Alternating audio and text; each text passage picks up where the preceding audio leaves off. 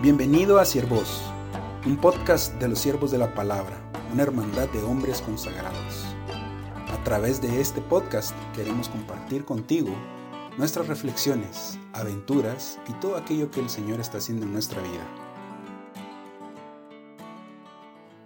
Saludos hermanos y hermanas en Cristo. Mi nombre es Guillermo Camilo. Guille, el dominicano, como quieran. Tengo ya dos años con compromiso pleno y voy a renovar pronto para comenzar mi tercer año con los siervos. Es el último antes del compromiso de por vida. Espero que estés bien de salud en estos días, guardando tu sana distancia y no me pagan por decir esto. Más que nada, de verdad, espero que estés encontrando al Señor en este tiempo. Que Él sea tu vara y tu callado y te conduzca hacia fuentes tranquilas, como dice el salmista. Te estarás preguntando cómo llegué yo aquí a los siervos. Mi interés en nuestra hermandad tomó forma en el 2010 más o menos cuando el Señor me llamó a entregar más de mí siendo todavía estudiante universitario. A mí me pareció una respuesta razonable, pues probar suertes con los siervos y pues después de siete, bueno, no más, ya diez años, heme aquí, ¿verdad? Ahora estoy en nuestra casa, su casa, en Monterrey, México. Y aquí me ha tocado encargarme de una parte importante de las cosas prácticas de nuestra vida. Lo llamamos el administrador. O si te gustan los términos medievales, puedes también decir senescal. También me toca servir en nuestro programa evangelístico de universitarios, Misión Católica Universitaria.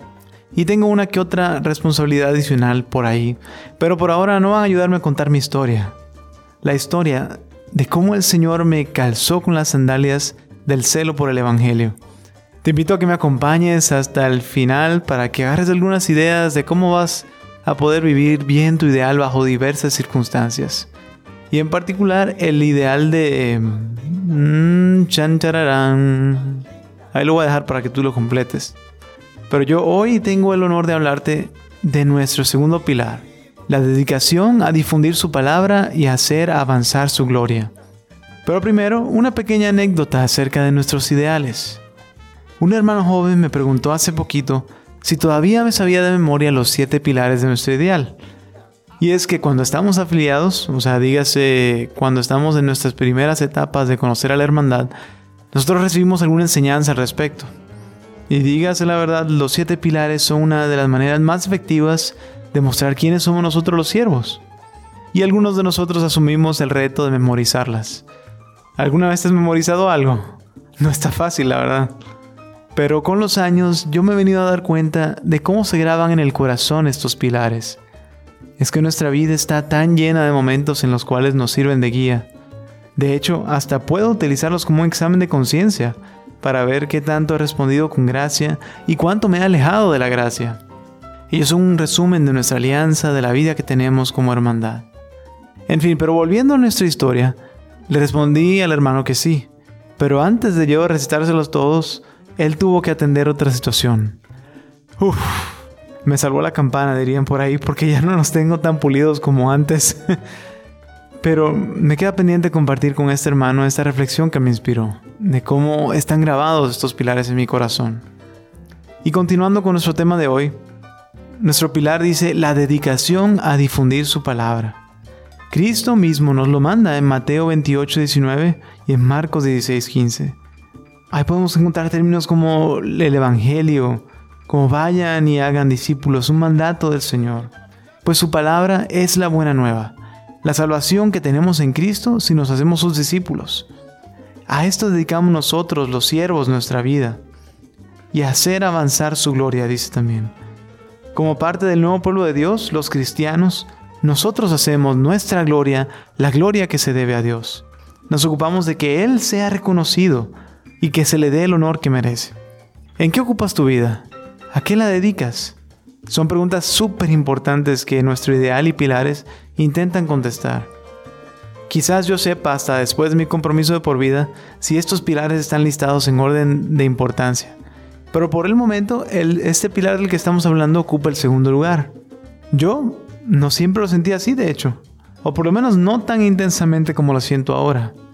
Evangelizar, construir comunidad y difundir una cultura cristiana siempre han sido parte de mi vida. Y esto es porque el Señor me permitió nacer en comunidad y servir en un programa evangelístico desde muy joven. Entonces entrar a los siervos de la palabra no cambió mucho eso, por lo menos al principio. Luego de unos dos o tres años, redescubrí lo que Dios había hecho en mí. En esencia yo me di cuenta de que yo necesitaba un Salvador y que no era por mi propia cuenta que lograría ser aquel quien Dios me llamaba a ser. Aprendí lo importante y lo magnífico que fue lo que Cristo hizo en mi vida. De hecho, que Cristo se hiciera hombre y muriera por mí. Qué increíble. De ello nació un deseo de proclamar su palabra como nunca lo había tenido. Entonces mi vida se convirtió en algo distinto, se trataba más de lo que yo pudiera hacer para acercar a otros a Dios, ayudarlos a encontrarse con la verdad. Donde fuera que yo fuese, ahí estaba buscando oportunidades de dejar que la luz de Cristo brillara a través de mí. Un hermano me preguntó acerca de mi servicio, de si estaba abierto a trabajar internamente en la hermandad. La verdad es que sí, le dije yo. Creo que Dios me ha dado algunos dones para eso. Pero, continué después, tengo mucha energía y ganas de estar en la línea de enfrente. Bueno, más o menos por ahí va nuestra conversación. Incluso les comparto que cuando llegó el momento de yo tomar una decisión acerca de mi vocación, mi deseo de evangelizar era tal que mi decisión casi, casi, casi fue el no continuar en la hermandad para poder estar más inmerso en la sociedad, para poder proclamar a Cristo. Y esta es la oportunidad que tú tal vez tengas ya sea en tu trabajo o en tus vacaciones o con tus doctores en estos días, en tu familia, muy importante, en tus clases del gimnasio en club de hobbies, en los grupos de WhatsApp que tienes por ahí. ETC, como dicen aquí en México. Pero ahora sí, te mencioné que mis responsabilidades eran, por un lado, en la misión de jóvenes universitarios.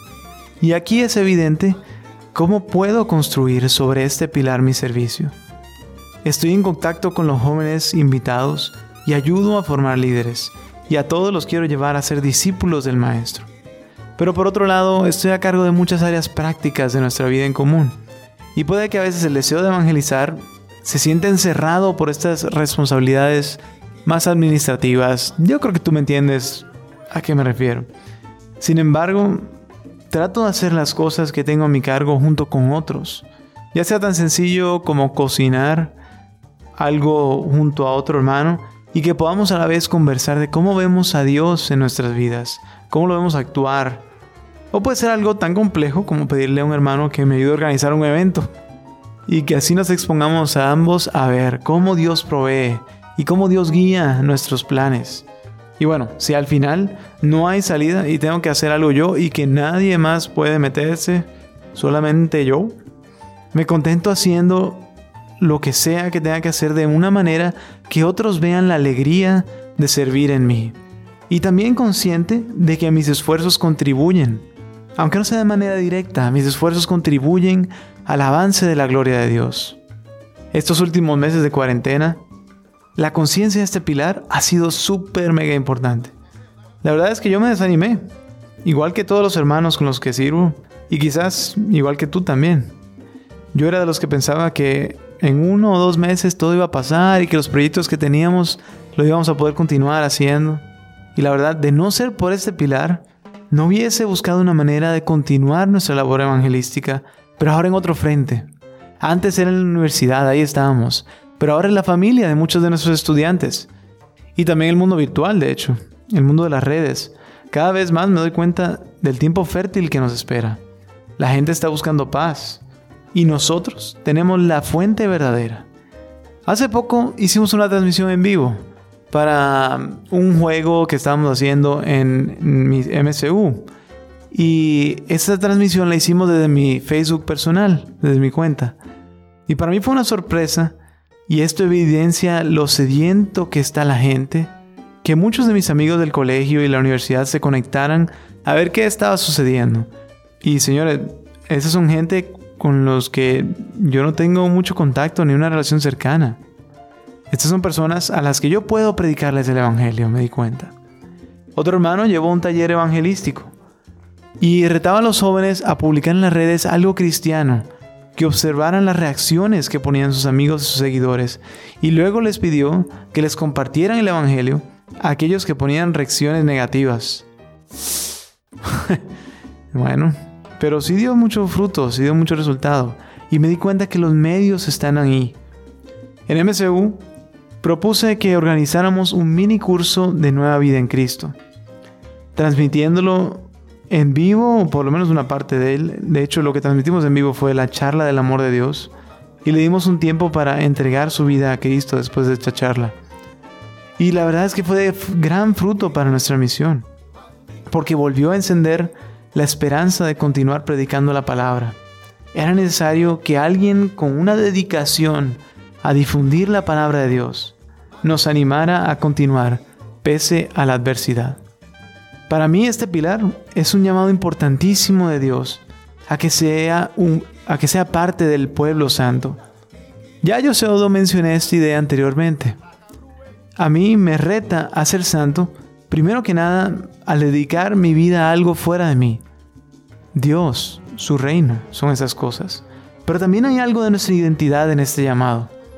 Así como Israel estaba llamado a ser un pueblo consagrado, apartado de todo mal, para que Dios morara en medio de ellos, y a su vez Dios mostrara su gloria a través de ellos, nosotros estamos llamados a continuar con esa tarea. Nos tenemos que disponer a que Dios actúe a través de nosotros, guardándonos del pecado, abriéndole las puertas de nuestros corazones y nuestras comunidades, para que Dios more en medio de nosotros. Y el Señor va a actuar. Y la más grande maravilla que Dios puede hacer es que el hombre se acerque y se convierta de su pecado. Esto es lo que da mayor gloria a Dios. Y en esto encuentra su plenitud este pilar de la dedicación a difundir su palabra y hacer avanzar su gloria. Yo tengo mucho por lo cual dar gracias. Muchísimas gracias a Dios doy por mi familia en República Dominicana, por los siervos, por la salud que tengo, pero más que nada doy gracias a Dios por darme a conocer su buena nueva, su salvación. Y por ello quiero llevarla a tantos como me sea posible. Yo espero que Dios ponga también ese deseo en ti y que seas instrumento del amor de Dios para muchos. Mi hermano, mi hermana, Dios te bendiga y que te sorprenda la alegría de Cristo al llevar su palabra. Amén. Esto fue Siervos. Si quieres conocer más de nosotros, visita nuestro sitio web www.siervosdelapalabra.org. Dios te bendiga.